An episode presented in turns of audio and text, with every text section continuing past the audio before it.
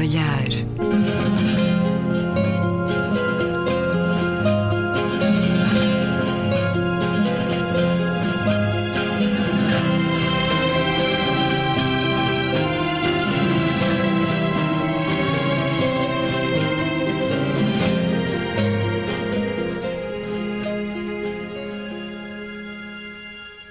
Bem-vindos a um certo olhar. Uma conversa na Antena 2 com Gabriela Canavilhas, Luísa Schmidt, Frei Bento Domingues e Luís Caetano. Hoje, para a Igreja, perder as mulheres é muito mais grave do que foi ter perdido a classe operária no século XIX. São elas que estão na linha ascendente das sociedades modernas. Não é provável que gostem de ser emancipadas na sociedade e subordinadas na religião não vão tolerar serem consideradas espiritualmente menos dignas que os homens para os ministérios ordenados. E já não se satisfazem com as desculpas teológicas utilizadas para justificar a sua exclusão.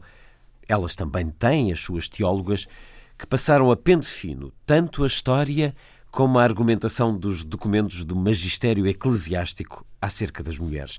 É uma crónica de Frei Bento Domingues que está no livro Francisco, o Papa que põe a Igreja a mexer, livro organizado por António Marujo e Maria Julieta Mendes Dias, As Crónicas do Público, 25 anos de crónicas no público de Frei Bento Domingues, e há várias crónicas sobre a temática da Igreja e das mulheres. Até porque esta, de que acabei de ler um certo, é de 14 de março de 1999. Como quem não quer a coisa, já lá vão 17 anos. E se calhar não mudou muito nestes 17 anos, Frei Bento Domingos. Eh, eu acho que. Espero agora ver das conclusões sobre a família eh, as voltas do sino sobre a família. Uhum. Aliás, nós somos igreja, quero organizar um debate sobre isso. Mas há uma coisa que eu eh, sempre me espanta, ainda durante este tempo agora pascal, sempre me diverte, é que quem safou o movimento cristão foram as mulheres. Porquê? Porque os homens, quando viram a coisa mal parada, Jesus insistiu muito com eles que não havia nada para ninguém, mas quando eles viram que aquilo acabou mal, puseram-se a andar. E as mulheres é que foram ao sepulcro, é que foram ver, que ver se, eh, ao fim e ao cabo inquietas com, com o que estava a passar. E Jesus, eu acho uma coisa absolutamente espantosa. Eu acho uma coisa espantosa. É que as encarregou de evangelizar os apóstolos e de dizer aos meus irmãos isto e aquilo e aquele outro. Ora, é, a primazia, porque reparem que o testemunho na sociedade do tempo judaico em que viveu Jesus, o testemunho da mulher não valia, porque elas não podiam ir sequer a tribunal testemunhar, porque elas mentem, não é? Uh, então, Jesus põe nas testemunhas do seu processo e testemunhas de tudo o que lhe acontece, encarrega as mulheres disso. E depois, quando os homens organizam a igreja, voltam ao esquema antigo. E, mesmo que se havia uma igreja muito forte, a da Maria Madalena, eh, e outra do discípulo amado, que depois se integraram na grande igreja, mas, uh, mas nunca mais tiveram coragem. Mas eu, eu ponho sempre um problema. Ao longo dos séculos, os mosteiros beneditinos, não só beneditinos, de muitas congregações, hum, eh, governaram-se por elas mesmas, não foi pelos homens. Foram elas que se. Mas, como só não tinham a, a possibilidade de presidir a Eucaristia, então ia lá o, o homem para presidir. Mas porque é que elas não podem presidir a Eucaristia? Dá-me sempre uma vontade de rir enorme. Mas dois mil anos de questão assim colocada, então quando é que chega a altura da mudança? É, é, é também, também, penso nisso. Mas eu creio que. Uh, e o Papa, uh, este Papa é assim. Este Papa, vamos então. O que é que este Papa? Quando as coisas estão assim de doutrinais e tal, ele não se mete muito. Ele diz, uh, aliás, ele disse uma coisa genial num pequeno grupo de Estados Unidos que estavam reunidos católicos e protestantes e de igrejas que não eram assim muito significativas, pediram-lhe uma opinião. E ele disse: Olha, é melhor começar o ecumenismo assim na base. Porque se começarmos pelos teólogos, vai vir o fim do mundo e ainda não está concluído. Uh, quer dizer, fazem tantas distinções de distinções disto e daquilo e daquele outro, e é necessário conservar o depósito da fé e tudo isso, que uh, pertencem quase todos à indústria de conserva. E, e isto é, é, é, é, trágico, porque diz, ah, Jesus não ordenou nenhuma mulher. E ordenou algum homem? Digam-me onde. Quer dizer, mas, ai, mas uh, na, na, na, última ceia, na última ceia, estavam mulheres também, tinham que estar. O problema é que criam-se assim esquemas já de dominação logo, na, nas segundas e terceiras gerações. Eu creio que este Papa ainda não vai poder dar a volta completa, mas vai criar uma, como eu quase quero dizer, tirar tantos, uh, uh, tantas tilhas ao socalco, Começa a derrubar os muros, ao socalco é? que ele vai cair. Uh, porque não dá, não, não dá. as pessoas, por, por serem mulheres, não podem presidir a Eucaristia. Digo, mas como? Por isso eu ponho as crianças todas, miúdas e tudo, é é à, um à, volta do altar, enorme, sempre. Pesadíssimo. A é celebrar o, comigo. É o grande desafio da, do Papa Francisco no que diz respeito à organização da própria Igreja? É sim, senhor. Porquê? Porque imagine que as mulheres faziam greve na Igreja. Que era? Não havia missa. Hã? Claro, mas, é, mas é uma coisa que, que é impressionante. Porque, primeiro, uma coisa que se percebe é sempre as místicas, as mulheres místicas. As místicas é aquela gente que nunca pode parar. Que avança sempre, vai sempre mais longe. Não é. Não são não as é, beatas. Não as beatas nem as invasivas. Não é, não é as alienadas. Quer dizer, isso é outra, é outra loiça. Mas o que é importante são aquelas pessoas, como a Teresa Dávila, mas não só, que estão sempre noutra, percebes? Estão sempre a ir mais longe. Ora, isto, e ela chegou àquela declaração uh, sobre Jesus. Mesmo que eu não fosse para o céu ou me condenasses ao inferno, eu gostava na mesma de ti. É, é, é uma coisa absolutamente. Quer dizer, a gratuidade absoluta do amor e tudo isso. E eu creio que é importante eh, o problema das mulheres, eh, por causa do seguinte, é que a humanidade, como dizia o outro, aconteceu que na narrativa bíblica descreveu o ser humano, homem e mulher. Portanto, está aqui uma infidelidade de fundo. Quer dizer, é uma infidelidade de fundo. É os dois lados da condição humana, não é? Quer dizer... Infidelidade obscurantismo, um dos últimos basilares no que a Igreja diz respeito, que permanece, Luísa Schmidt, é uma batalha que a Igreja tem que enfrentar, os, uh, os fiéis, os católicos, serem eles próprios também uh, tomarem essa iniciativa de desafiar a sua Igreja? Eu acho que é um problema muito complexo. Uh, por um lado, eu julgo que eh, passa por outras coisas e gostava de até de ouvir a sua opinião do, do, Frei, do Frei Bento Domingos sobre isso. Eu acho que a Igreja nunca conseguiu lidar com as questões do sexo e do género. Uh, uh, tanto do ponto de vista ético, como do ponto de vista doutrinário, como psicológico, não é? E isso é um problema. É um problema que não está ultrapassado. E a mulher na Bíblia, a mulher é vista também sempre como um, a tentação.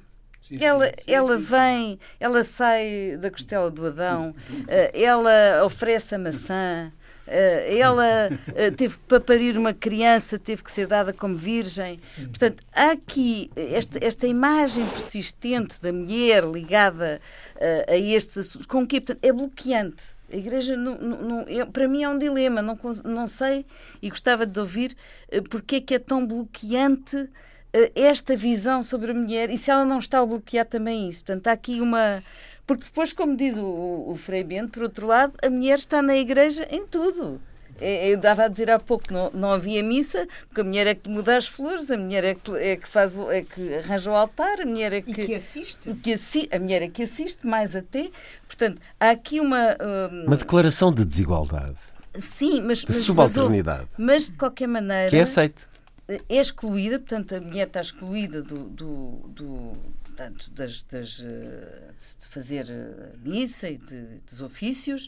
Uh, mas isto também não é só uma questão de direitos, isto não é só uma questão, é uma questão de poder, mas não é só isso, não é? Era isso que eu, há aqui, uma, há aqui ah, um enigma sim. por trás, que é a maneira como a Igreja olha e constrói, por um lado, essa, a, a, imagem da mulher e, por outro lado, a forma como lida com o género e com o sexo. E isso é, é que, está, que é um problema mais fundo é. Que merece ser discutido e debatido, porque não é simples. Acho que tocaste no problema essencial. Porquê? Porque o, uh, o problema da sexualidade na Bíblia foi depois reforçado uh, no cristianismo com uma cultura uh, chamada dos gnósticos, que era a criação é uma degradação. E a, a última degradação é ser-se humano, ser-se sexuado. Aliás, na Idade Média também havia os cátaros que dizia que o melhor era acabar até com a relação sexual, porque assim não se reproduzia a asneira, não é? Uh, mas há, portanto, algo que ligado uh, que de vez em quando acorda de outra maneira. Por exemplo, o poema sobre o Cântico dos Cânticos, e há poemas muito bonitos uh, disso, em que se acorda da alegria do encontro do homem e da mulher, do, é do encontro, do encontro do sexo. Eu diria quase que a ideia de Deus como metafísico e a ideia da mulher criador, procriadora como físico. Ou seja, o criador numa, num, num, num patamar. patamar. superior e o procriador feminino num patamar inferior. Uhum. Portanto, a ideia metafísica e física claramente é. em polos é. diferenciados. Mas a gente esquece que, por exemplo, a noção bíblica de criação era a luta contra o caos. E por, por isso é que organiza em sete dias, não é? E depois até descansa. Uh, o, a criação do mundo. É uma forma de organizar aquilo que não sabia bem o que era, é a água, isto e aquilo e aquilo outro. Eles fazem um mito, uma narrativa. Isso. Mas nessa narrativa, tudo corre bem. Há logo a seguir uma outra narrativa em que começa a tentativa de eu, a primeira vez que cheguei a Salamanca, em 57, a estudar, havia um, um, nós fazíamos sermões no, no refeitório para os monges que os outros irmãos estavam a comer, que era serem capazes de, de os interromper a comer e ouvirem outra E houve um colega meu que me ri muito, que fez o sermão, começou assim: El hombre es el pecado de Dios. E lo voy a demonstrar por la Sagrada Escritura. Deus criou o ser humano, pero se arrependeu. e então vem aquelas narrativas depois uh, da decadência e tal, que chega até ao dilúvio, um Deus arrependido do que fez. Ora, não é a mesma escrita. Não é a mesma escrita, são outras escritas. Porque a gente até faz, por exemplo, na Bíblia, uma coisa que o meu confrade, que vive há 45 anos em Jerusalém, que é professor da Escola Bíblica, agora da Comissão Bíblica Internacional, é um, uma das maiores autoridades na, na exegese eh, bíblica, sobretudo dos profetas. Ele diz que andamos enganados na leitura da Bíblia porque juntamos uma leitura da sabedoria que é universalista com depois uma outra leitura que é política, que é a libertação do Egito, é o povo de Deus, põe-se na boca de Deus aquilo que nós queremos que ele bater nos outros povos, é, é, um Deus bom para o seu povo, mau para os outros e tudo isso. E também tem a ver com uma cultura. Isto é um bocado dizer que essas, essa revisão total hum, quando os biblistas foram convidados. Ora, aí que eu ia chegar precisamente essa é... cultura milenar de subjugação feminina é. que fez com que os, eh, quem fez as revisões dos textos Sim. e quem fez a atualização dos textos evangélicos e mesmo a tradução e, e, eh, eram homens com homens. uma posição ideológica e uma posição de princípio claro. relativamente ao género e ao atualizarem, ao traduzirem, ao escreverem, ao revisitarem, ou reescreverem, como Sim, dizem é alguns, deram sua própria posição. Acrescentar. Sim, claro. Acrescentando, não é? Claro, reforçar. Exatamente. Portanto, como seriam hoje os textos evangélicos se os, os tradutores ou os, quem os reescreveu fossem mulheres. Ah, mas agora já há bíblias feministas, não é? Sim, Sim mas a, feitos a partir dos originais, se a partir dos originais, se quem os trabalhou de início no, no século 2, 3, 4, se, fosse, se tivessem sido mulheres, claro. provavelmente o resultado teria sido muito diferente. Mas agora, Eu até me lembro, agora, deixa-me só lembrar uma coisa, uma coisa muito trivial. Uh, queria só lembrar aqui o sucesso de, do, do, romance uh, policial, ou, ou, não sei muito bem como é que é, o Código da Vinci, que vendeu milhares ou milhões pelo mundo inteiro. Uh, muitos deles foram uh, leitoras femininas e teve muito a ver com esta, esta abertura. Vai estragar o final de quem ainda não leu. Não, toda a gente já leu, toda a gente já viu o filme, mas realmente o Código da Vinci trouxe esta uh, abertura, este levantar do véu da possibilidade de haver aqui uma intervenção feminina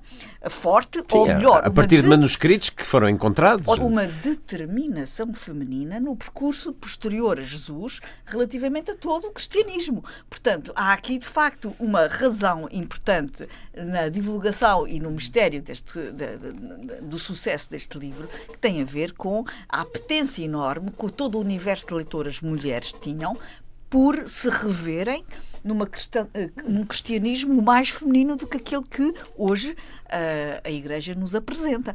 E eu acho muito interessante tudo quanto o Frei Bento tem dito, uh, o seu posicionamento sobre isto. Mas, mas também é Eu tenho muita esperança, muita esperança em si. Assim, eu tenho muita esperança em si. Na sua reflexão. Explique-nos o que é isso de Bíblias feministas. A Bíblia feminista é precisamente o que é acabou de dizer, que é uma tradução em que a, a, a opção de género é alterada. Uh, Mas repare, um exercício é isso? Sim, porque repare, nós hoje não dizemos muitas vezes o homem, porque é as feministas, pelo menos as minhas amigas, todas recusam que se digassem o homem. É o Sim. ser humano. Como, que como é grupo. masculino e feminino. Ora, isto, mas, mas nas traduções, muitas que fazem, e os trabalhos que têm feito de exegese, tanto do Antigo como do Novo Testamento, é uma coisa que é um avanço enorme. É evidente que muitas vezes as pessoas podem dizer que estão a, mutil, estão a, a alterar o texto. Mas há uma coisa que se esquece. É que uma coisa é o texto, mas outra coisa é a hermenêutica do texto. O que é que levou a que este texto seja desta maneira e não seja daquela? Não só Onde é que estão os verdadeiros fundamentos? Não é só um método ser... histórico-crítico, mas é depois também a hermenêutica. E isto que significado tem? Ora, aí há uma trabalheira enorme a fazer, porque, como uh, na sociedade, uh, as mulheres reforçaram na Igreja a dependência. Porquê? Uh, às vezes, às vezes é um bocado ridículo. Quer dizer, às vezes é um bocado ridículo. Uh, porquê? Eu, eu acho ridículo porque, porque há coisas que estão à vista mas querem, uh, por exemplo, a devoção a Nossa Senhora. É substituir Nossa Senhora pelas mulheres. Quer dizer, todos os louvores para Maria Nazaré, Nossa Senhora, mas depois é uma forma de diz isto é a glorificação da mulher. Ah, mas é uma substituição das mulheres. Porquê? Porque uh, tem de fazer uma mulher tão especial que não tem marido, que não tem. ou tem marido, mas não tem filhos, não tem isto, não tem aquilo, não tem aquilo. Quer dizer, começa aí. É virgem. E nem está na Santíssima Trindade. Não, é, é, não, mas é virgem. É, é, a virgem já está bastante resolvida, porque a virgem era. Depois é que fizeram um dogma antes do parto, durante o parto, depois do parto. Mas é, não era isso. Virgem era rapariga casadoira ainda não tinha casado. Não era. Ali o nome virgem não era o facto de não ter tido relações. Ou de eu nunca ter tido relações. Era o facto de ser, a palavra era a mesma para dizer uma uh, rapariga ainda não casada. Eu diria que essa descodificação tem vindo a ser feita, mas não tem alastrado. Não, não, não, não, não, não atinge está, as paróquias. Está muito, está muito na, inscrito, na verdade, matricial, não é? Sim, sim. Da, da, sim, sim, está sim, profundamente está, inscrita e ainda não houve eh, que, no fundo, uma teologia isso. capaz de a resolver. É. Portanto, eu, eu, acho que concorda com isso. nada vai ah, mudar ou funcionar enquanto não a Igreja não pensar, base. não trabalhar no género, no sexo, no feminismo. Por exemplo, isso quando é, foi para a é ordenação das mulheres, reuniram os exegetas. Qual foi a resposta deles? Ah, isso não é um assunto nosso. Porquê?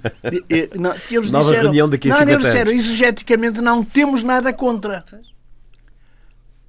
Uh, como aquilo era clandestino, depois soube-se que foi essa a resposta, mas era a maneira deles dizer resolvam que não, tem, não há nada dogmático sobre isso. Mas não, continuou. Continuou.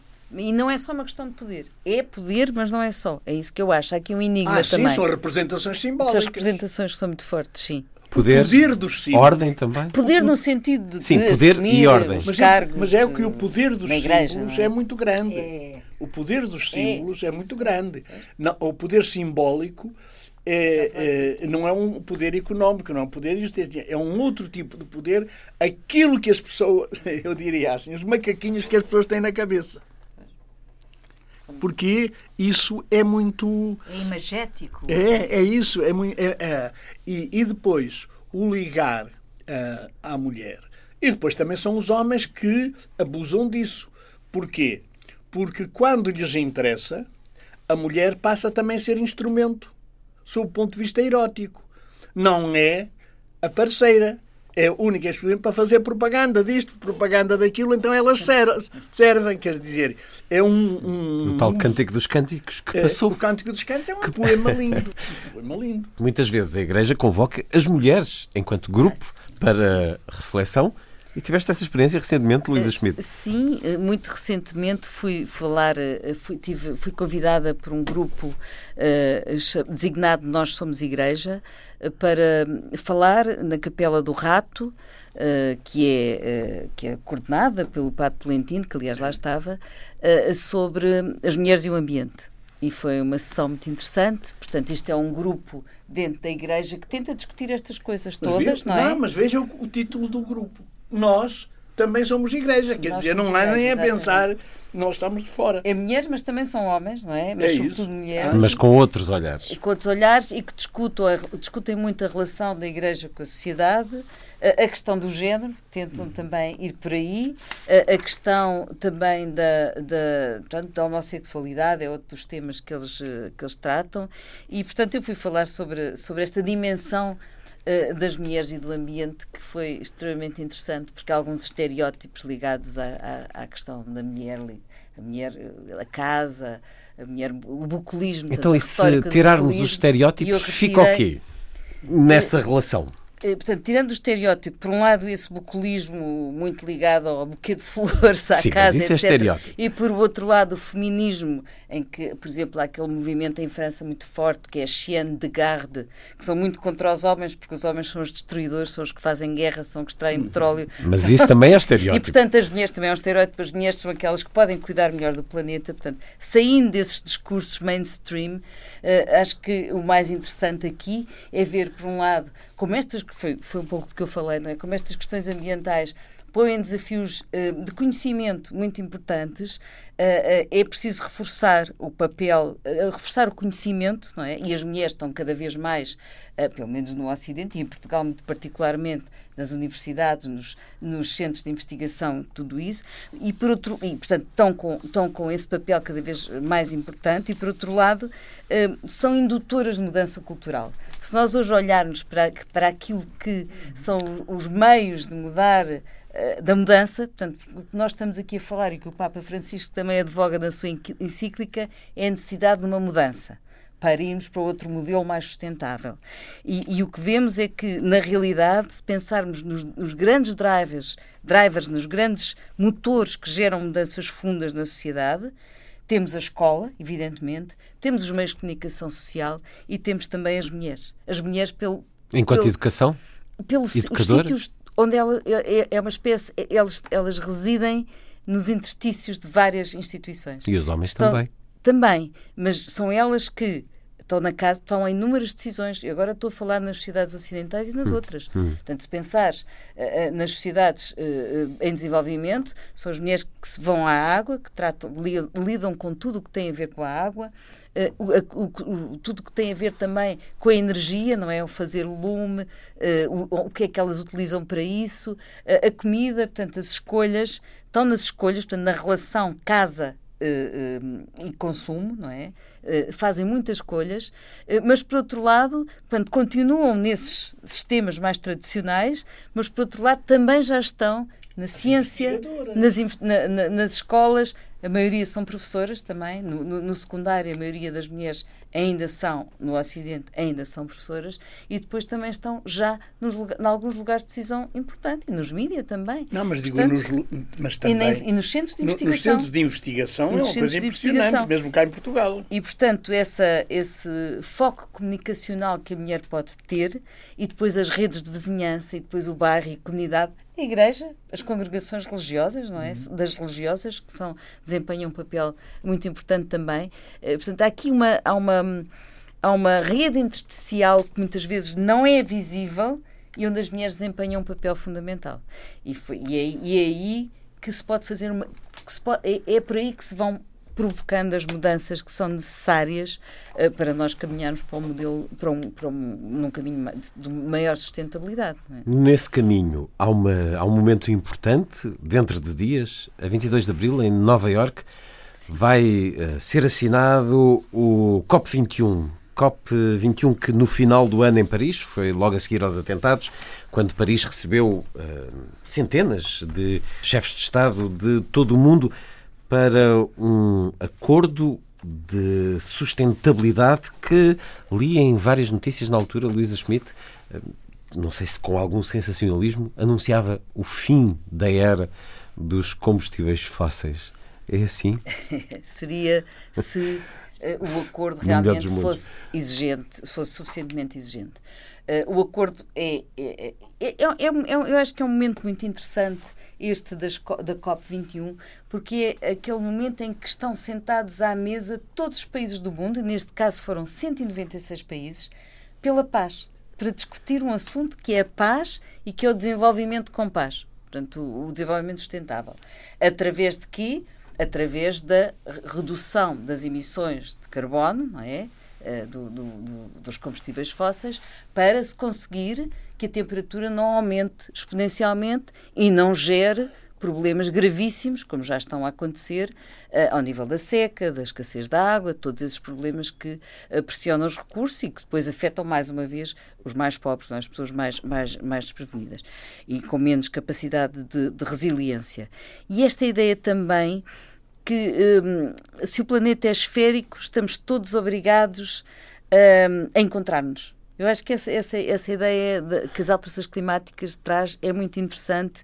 Uh, esta condição esférica do planeta em que vivemos, as alterações climáticas são um elemento unificador uh, uh, muito importante e uma, e uma ocasião para obrigar as pessoas a confrontarem-se hum, com a, sua, a sua qualidade de ser humano. Porque todos os países vão ter que fazer mudanças. Não é só, é evidentemente que são os países uh, mais uh, industrializados. industrializados, mas, por exemplo, hoje o primeiro emissor já é a China. É? Portanto, são países, economias claro. emergentes, é a China, a seguir os Estados Unidos, e depois é que vem a Europa e depois o Japão. Mas a China, assim, exponencialmente. O que é certo é que, neste momento, por uma questão de, de arrefecimento económico e também pelos enormes problemas de poluição que a China está a ter e que, que tornou-se uma questão de saúde pública, portanto, eh, eh, mesmo de saúde, eh, foram obrigados a reduzir bastante uh, a produção, e, portanto, a emissão e a, e a, utilização de automóveis, tudo isso contém esses. esses tem, há mesmo uh, números clausos para a aquisição de automóvel, a para a circulação, e, portanto, eles reduziram pela primeira vez desde há muitos anos, tivemos redução com a manutenção do, dos, dos PIBs. Um, um automóvel elétrico que dentro de uma década vai invadir o mundo. Sim, os chineses sim. Os chineses estão a preparar aí Fazem já as bem. armas uh, para contrariar essa, essa ameaça. Sim, sim, já estão neste momento, aliás, a investir na maior uh, estação, uh, central de energia solar, que outra das questões interessantes da, da COP21, portanto, uma das coisas que saiu e que será bastante incentivada é o grande investimento na investigação das energias renováveis. E isso, o solar, é de facto a grande esperança e há grandes avanços a esse nível. Portanto, e depois, por outro lado, a ajuda dos países uh, desenvolvidos aos países em desenvolvimento estão é, é, é, uma quantia que é 100 mil milhões de dólares, portanto é bastante, mas não chega.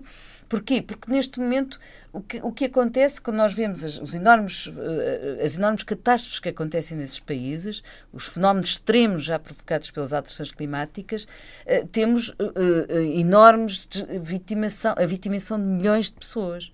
E isso, portanto, este, este dinheiro serve para investir sobretudo na, na, na adaptação. Portanto, é preciso os países começarem já a adaptar-se uh, para este fenómeno das alterações climáticas, que é de facto uh, extremamente grave e que obriga o mundo a conversar e a sentar-se e a decidir sobre o seu futuro comum.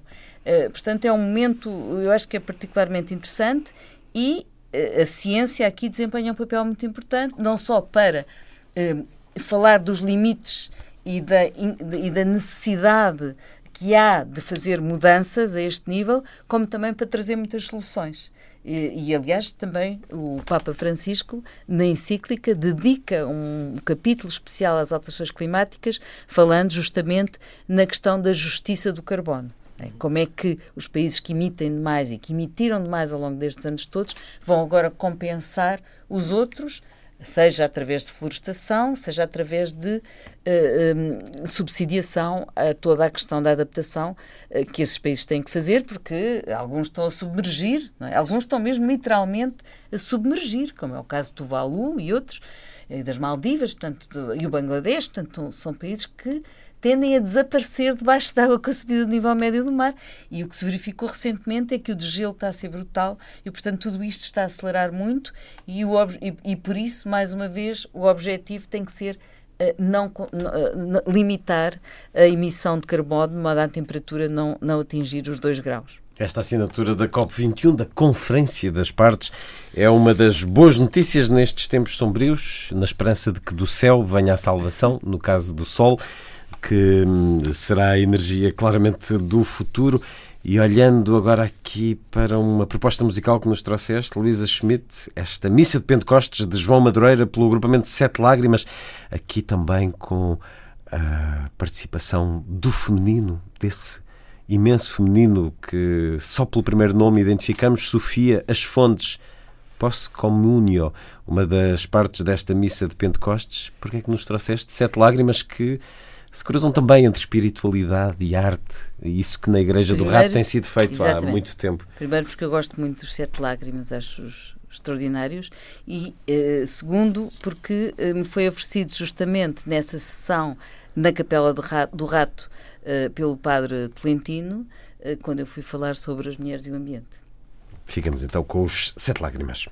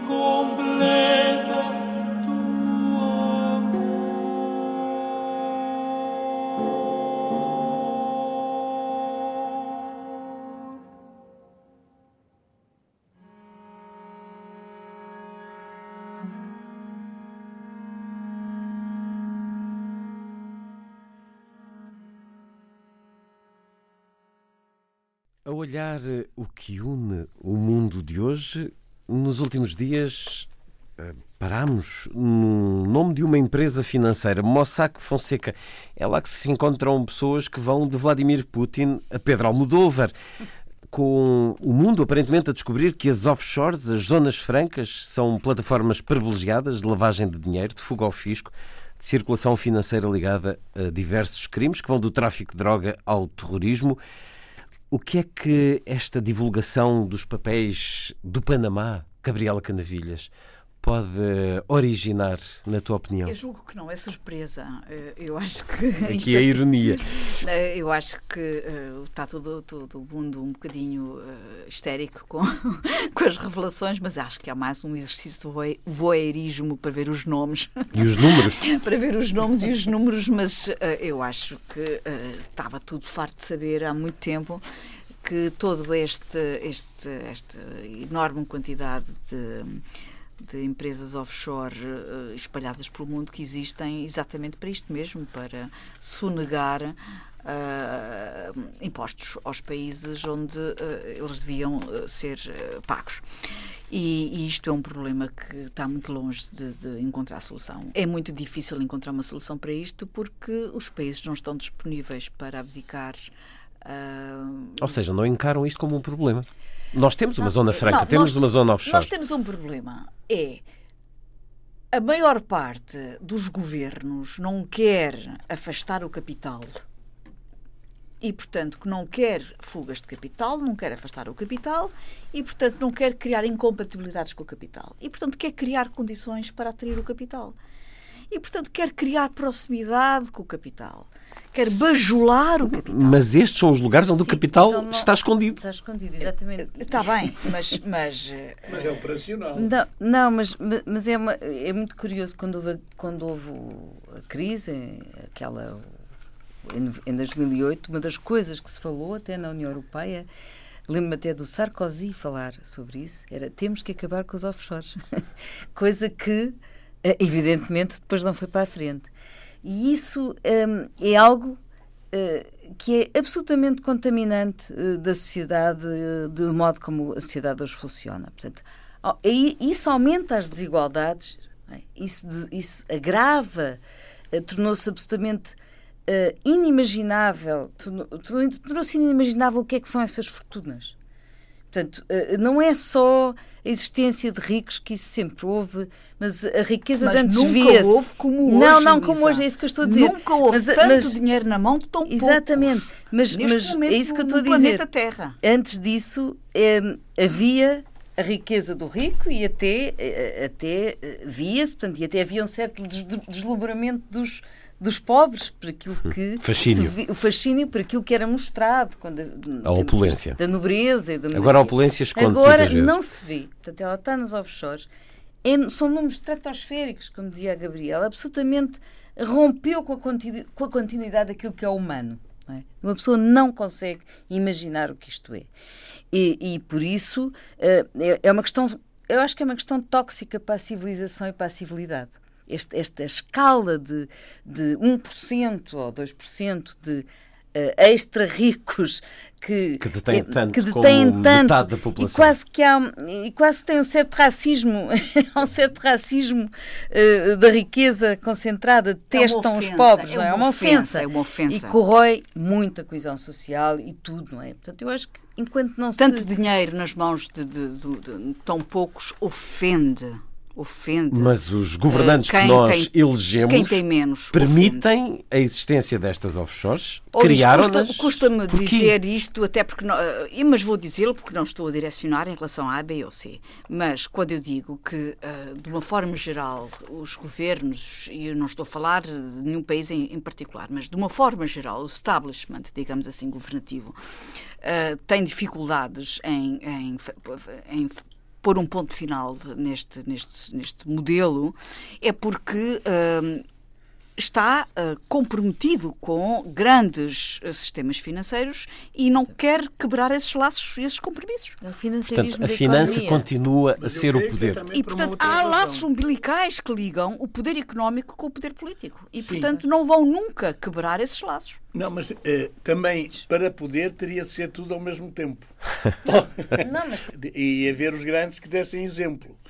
Ora, são esses precisamente que não querem. Quer dizer, espilha galinhas e tal, lá vai. Quer dizer, agora, o, o problema de, das, dos países.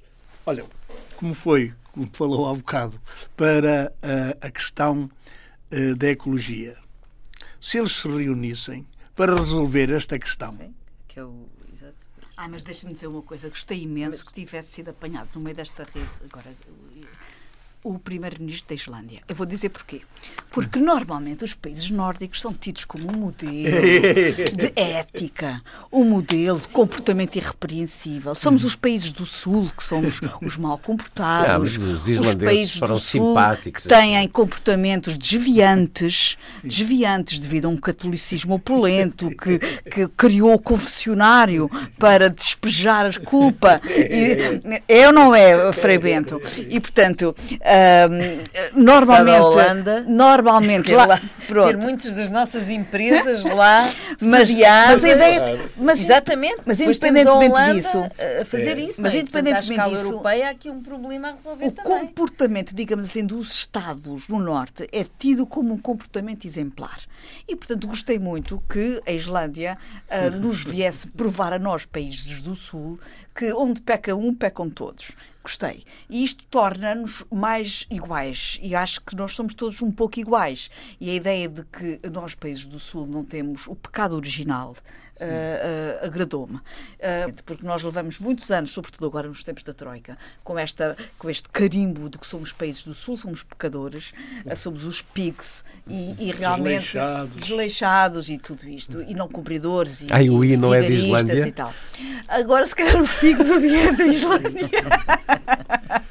Muito bem observado. da Irlanda para a Irlanda. Não, mas eu, eu acho, quer dizer, eu, por isso é que eu pus a questão assim como para a ecologia e tudo isso reunir, eh, porque aqui Tem é o contrário. Mundial, não, é? não, porque aqui é o contrário, sabes? Lá é para purificar, aqui é para lavar dinheiro. Quer dizer, mesmo o nome é tão bonito, não é? Uh, o dinheiro é sujo, a gente vai lavá-lo, uh, vai, ficar, vai ficar bom, comestível, uma coisa para todos. Vistoso. Quer dizer, há, há, uma, há, um, há qualquer coisa, mesmo neste, nestes sistemas de comunicação, que criam é o desejo de. Porquê? Porque aí não são apanhados, era o mito. Portanto, o que a gente dizia era ter lá o dinheirinho, estás a ver, porque lá estava seguro. Eu acho que há uma. Uh, aquilo que o Papa, eu nisso volto à mesma frase, porque é de ignorante em economia, eu falo como ignorante, mas quando ele falou da expressão economia que mata e a organização desta economia e desta finança e o predomínio da finança sobre a economia e sobre o político. e sobre o político e tudo isto mata mesmo.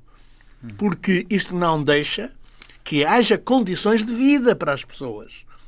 Quer dizer ora começaram logo aí mesmo alguns católicos também há uns católicos e economistas uh, que são muito são muito devotos uh, do, do, dinheiro e, de, e então uh, eu acho que por exemplo essas pessoas ficaram danadas com o Papa e disseram e escreveram o ignorante que ele é. Até há um espanhol que escreve no diário de notícias um, lá um, um, chamado um liberal e que faz fez um artigo que desancou no Papa e eu disse olha aqui gostei porque desancou verdadeiramente nunca merece mesmo ser desancado uh, por ter denunciado isto porque ele é este, este Papa vem desse terceiro mundo, vem dessa gente, esses pobretanas que nunca fizeram nada, que não desenvolveram um mundo e agora andam a, a, a, a querer a querer uh, ainda dar lições ao, à, à, economia, eles não sabem nada. São... Eu creio que há uma coisa que é chato, mas é verdade. O Papa a ser uh, também um alegre incómodo.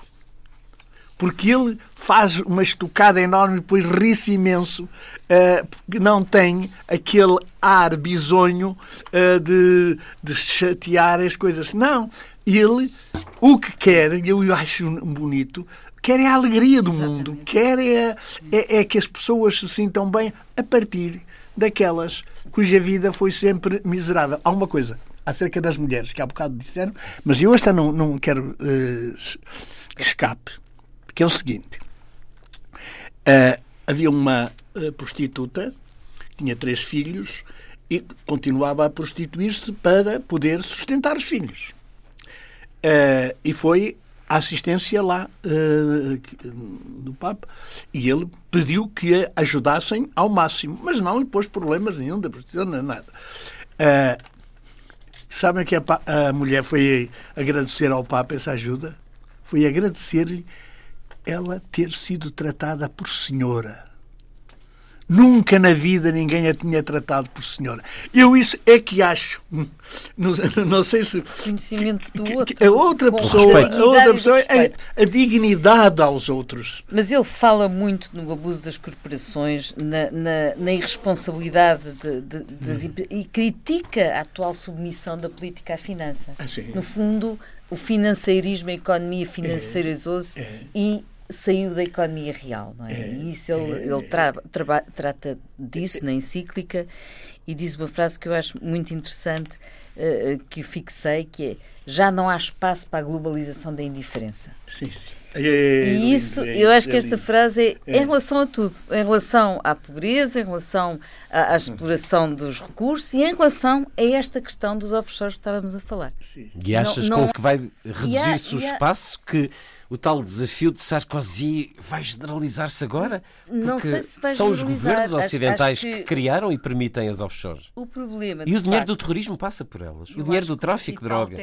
o, o, dinheiro do, da fuga ao fisco. Tudo e todos. Sim, mas, mas vai minar a sua própria. É tal coisa, vai minar a sua própria existência. Mas vai sobreviver e vai ultrapassar.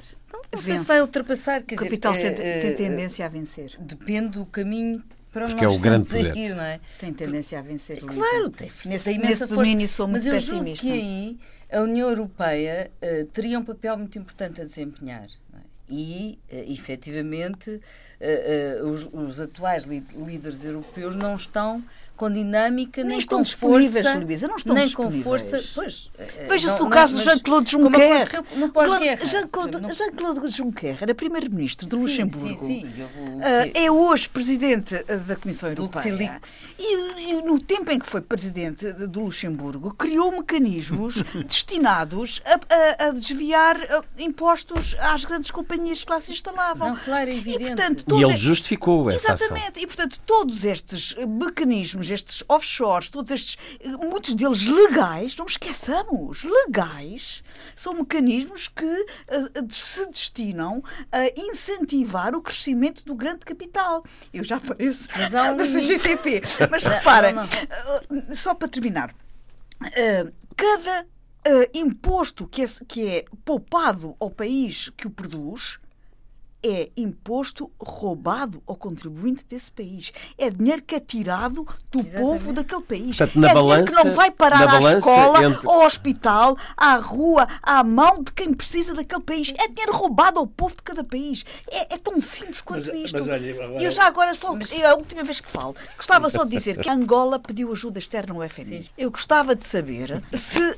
o FMI, para emprestar dinheiro a Angola, se vai obrigar Angola e se vai vistoriar Angola em todos os seus procedimentos administrativos, tal como obrigou Portugal. Tem que obrigar. Em tantos domínios e tantos detalhes como obrigou Portugal. Faz parte Eu quero ver, e eu gostava imenso de saber, se, Angola, se o FMI vai sujeitar o governo angolano a todas as imposições que sujeitou outros países como a Irlanda, a Grécia e Portugal.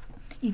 Analisar as contas. As Nações Unidas deviam desempenhar aqui um papel muito importante e também têm que ser reformadas. Sim, é? sim, sim. Porque eh, no pós-guerra realmente houve objetivos porque a Europa lutou e as Nações Unidas fizeram todo o sentido aí. Eu sei que pode ser idealismo, pode ser o que se quiser, mas se nós não caminharmos para aí, o, o, o, o que está neste momento traçado, portanto, a insustentabilidade que nós estamos a viver é demasiado excessiva. Portanto, podemos realmente. A humanidade tem que se humanizar, porque se não se humanizar, não temos caminho possível. E passa por aqui também, por isto que estamos a falar. E passa pela, pela, para a Europa encontrar, reencontrar uma missão. Mas a gente que está a morrer em Angola, está a morrer nos hospitais e tudo isso, não sei se a Isabelinha tem lá uh, uma, uh, uma. Provavelmente ela tem dinheiro em offshore. Deve ter imenso dinheiro em offshore. Está bem, mas, mas ela uh, agora vai, vai certamente resolver o problema lá do hospital com, com, com absolutamente como desgraçados tu, tu tais. Uh, a gente acha que também nos meios de comunicação e tudo isso devem deve-se começar a, a offshore, mas estas coisas também assim eh, escandalosas, como apontou agora do FMI. O FMI anda sempre a dar lições e tudo isso, e depois é, é daquela história sempre que é, é, é, é fraco com os fortes hum, e é forte com os fracos, quer dizer, é, é, essas, essas, eu nunca, nunca achei graça nenhuma, nenhuma aquilo, mas, é, mas há, há, há, algo que, que é perverso, quer dizer, que é perverso nisto tudo e, e é necessário. Uh, agora, é necessário também suscitar pessoas uh, corajosas, uh, líderes a nível mundial e tudo isso sejam capazes de, de. Eu gostaria muito bem que fosse para as Nações Unidas. o, António Guterres. O António Guterres gostava. Acho que todos nós. Todos é? nós apoiaríamos. Sim, eu também acho que sim, era muito importante e, e realmente uh, encontrar, a, a, Europa também encontrar aqui um papel muito importante. É isso. Recuperar não, um papel que, que, que estava a ter ligado ao humanismo, ao conhecimento, é isso, é isso. à ideia de cosmos, à cultura. Sim, sim. Que eu acho que está, está e a, a liderar movimentos por exemplo, sim, aquele que sim. um dia poderá acabar com as offshores. Dos impostos, não é? O facto de não haver harmonia de impostos nos diversos países cria problemas enormes. A desregulação. Não é? A desregulação. E quando podia ter sido resolvido se a Europa tivesse caminhado para o federalismo. Vivemos tempos interessantes que acompanharemos sempre neste programa, aqueles em que de um dia para o outro milhões de documentos são postos ao conhecimento geral, com todos os riscos que isso pode também acarretar. Agora, os papéis do Panamá, já aqui foi referido o LuxLeaks, ou SwissLeaks, ou os Wikileaks de Julian Assange, lá se mantém na Embaixada do Equador em Londres e Edward Snowden também com, os, com a vida não muito facilitada. Em tempos de sombras, de que aqui também falámos, há outras histórias uh, mais singulares, felizmente para sorrisos uh, mais largos. Ao longo dos anos, o Rijksmuseum foi recebendo comentários de visitantes sobre as legendas não inclusivas que acompanhavam algumas das obras da sua coleção. E leio um texto publicado no Y do Jornal Público. As pessoas diziam-se incomodadas com um ou outro termo e chamavam a atenção dos responsáveis do museu para a necessidade de atualizar a linguagem dos materiais à disposição do público nas galerias e fora delas, nas publicações do museu ou até na página da internet. Foi para dar resposta a este desconforto de alguns visitantes, na sua maioria pertencentes a minorias étnicas, que a direção do museu decidiu alterar alguns dos títulos de pinturas, desenhos, gravuras e fotografias do seu acervo e assim eliminar palavras como preto, negro, esquimó, moro, anão, selvagem. Uma tarefa gigantesca. A coleção do Museu Nacional da Holanda em Amsterdão tem mais de um milhão de objetos. Está ainda a dar os primeiros passos. Esta limpeza explicou ao público Boris de Munique, diretor de comunicação. E o debate nasceu, claro, entre os historiadores e os críticos de arte, conservadores e diretores de museus. Os que são a favor da medida defendem que abdicar de palavras com uma carga claramente pejorativa ou até mesmo racista é uma forma de tornar os museus mais inclusivos e de abandonar de vez um discurso absolutamente eurocêntrico, reflexo de um mundo feito de colonizadores e colonizados, que já não existe. Os que contestam o projeto garantem que anular as palavras hoje consideradas ofensivas é branquear a história que tantas vezes foi marcada pela violência e o preconceito que os nomes destas obras refletem. Como é que olha para esta iniciativa do Rijksmuseum Frei Bento Domingos? Uh, eu gosto muito de, de que haja essa, essa limpeza, mas por outro lado também sou muito sensível à, uh, ao segundo aspecto. Porquê? Porque é necessário que as coisas criem asco. Quer dizer, que vá visitar um museu e diz filhos da mãe. Saibamos dizer, como era noutro uh, tempo. Porquê? Porque se o tempo muda, se o olhar muda, e eu faço uma, uma, uma mudança, não, não, não me dou conta da violência na história. E é necessário também as pessoas que já têm outra sensibilidade chegar ali e estacarem, quer dizer, é, é, é, é fundamental.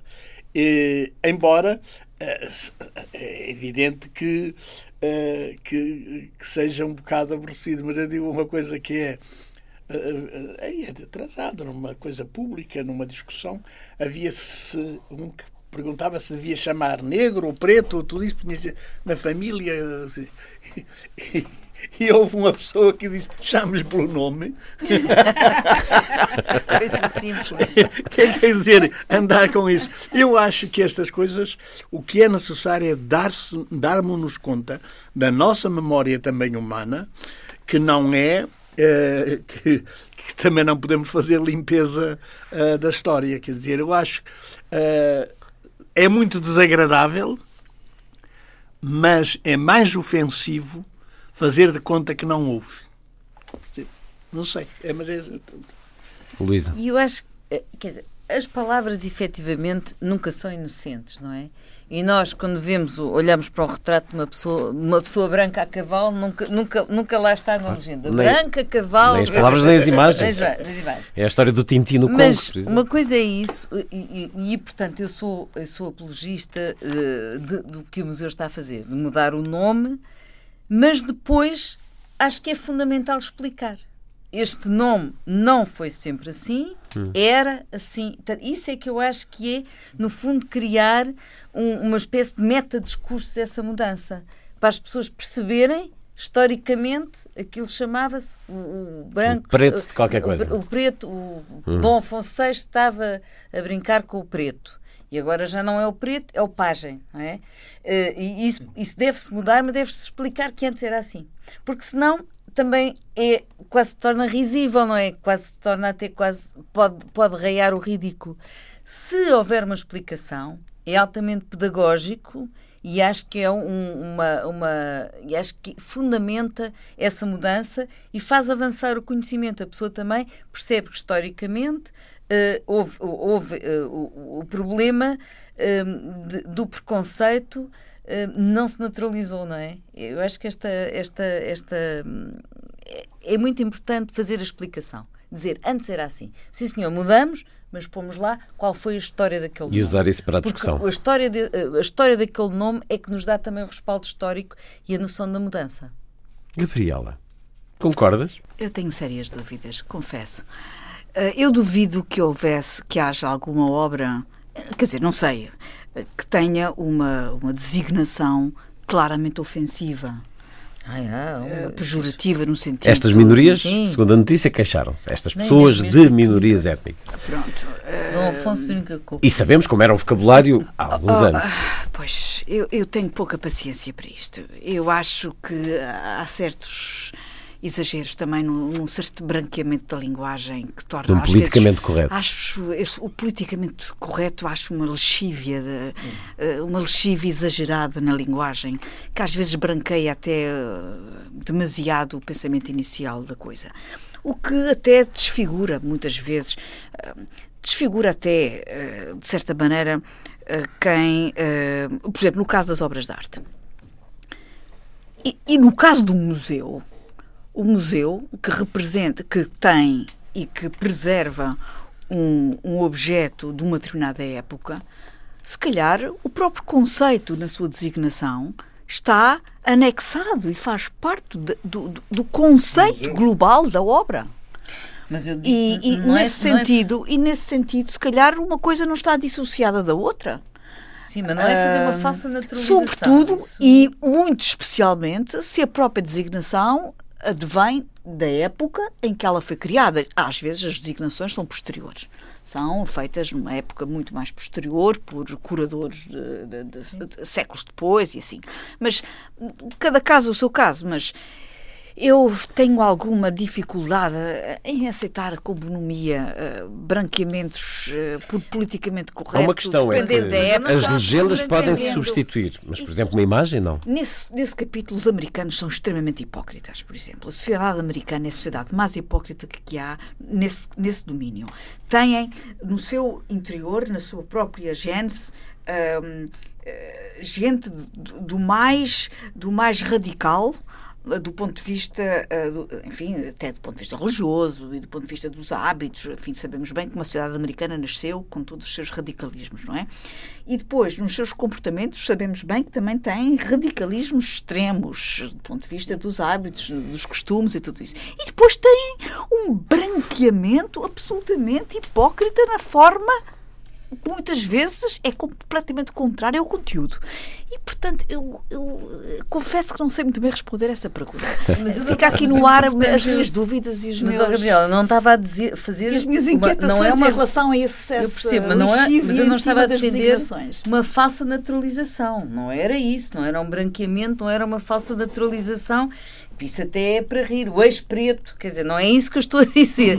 O que eu acho é que não é possível, não é possível, não é possível mudar o nome sem fazer um metadiscurso sobre a mudança para explicar Uma às pedagogia. pessoas o contexto. E isso assim já é aceitável.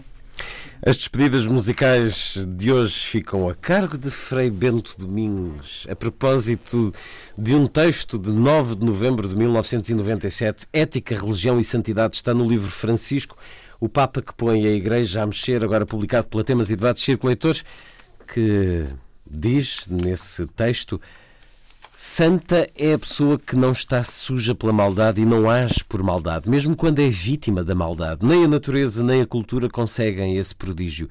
É fruto do acolhimento livre da graça do amor que nos amou primeiro e que fecunda silenciosamente a construção solidária do dia a dia. O brasileiro Gilberto Gil cantou a verdade rude de quem consente no caminho da santidade. Tenho de ficar a sós, tenho que apagar a luz, tenho que encontrar a paz, tenho que folgar os nós, dos sapatos, da gravata, dos desejos, dos receios. Tenho que me aventurar, tenho que subir aos céus sem cordas para segurar. Vamos ficar com Gilberto Gil neste tema chamado por Frei Bento Domingos, nesta crónica, que podemos ler no último livro agora publicado, e agradeço-lhe, Frei Bento Domingos, por ter estado no Um Certo Olhar da Antena 2, por ter vindo à rádio. Foi um certo olhar com Frei Bento Domingos, Luísa Schmidt, Gabriela Canavilhas e Luís Caetano. Assim, até para a semana. Gilberto Gil. Tenho que encontrar a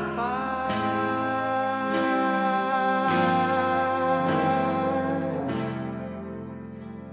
Tenho que folgar os nós dos sapatos, da gravata, dos desejos, dos receios.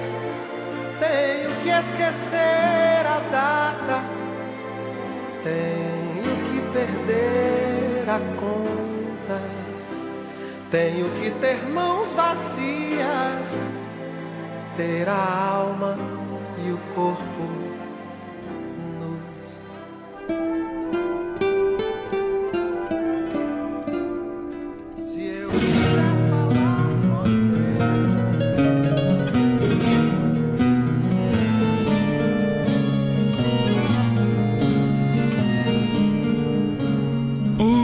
certo olhar.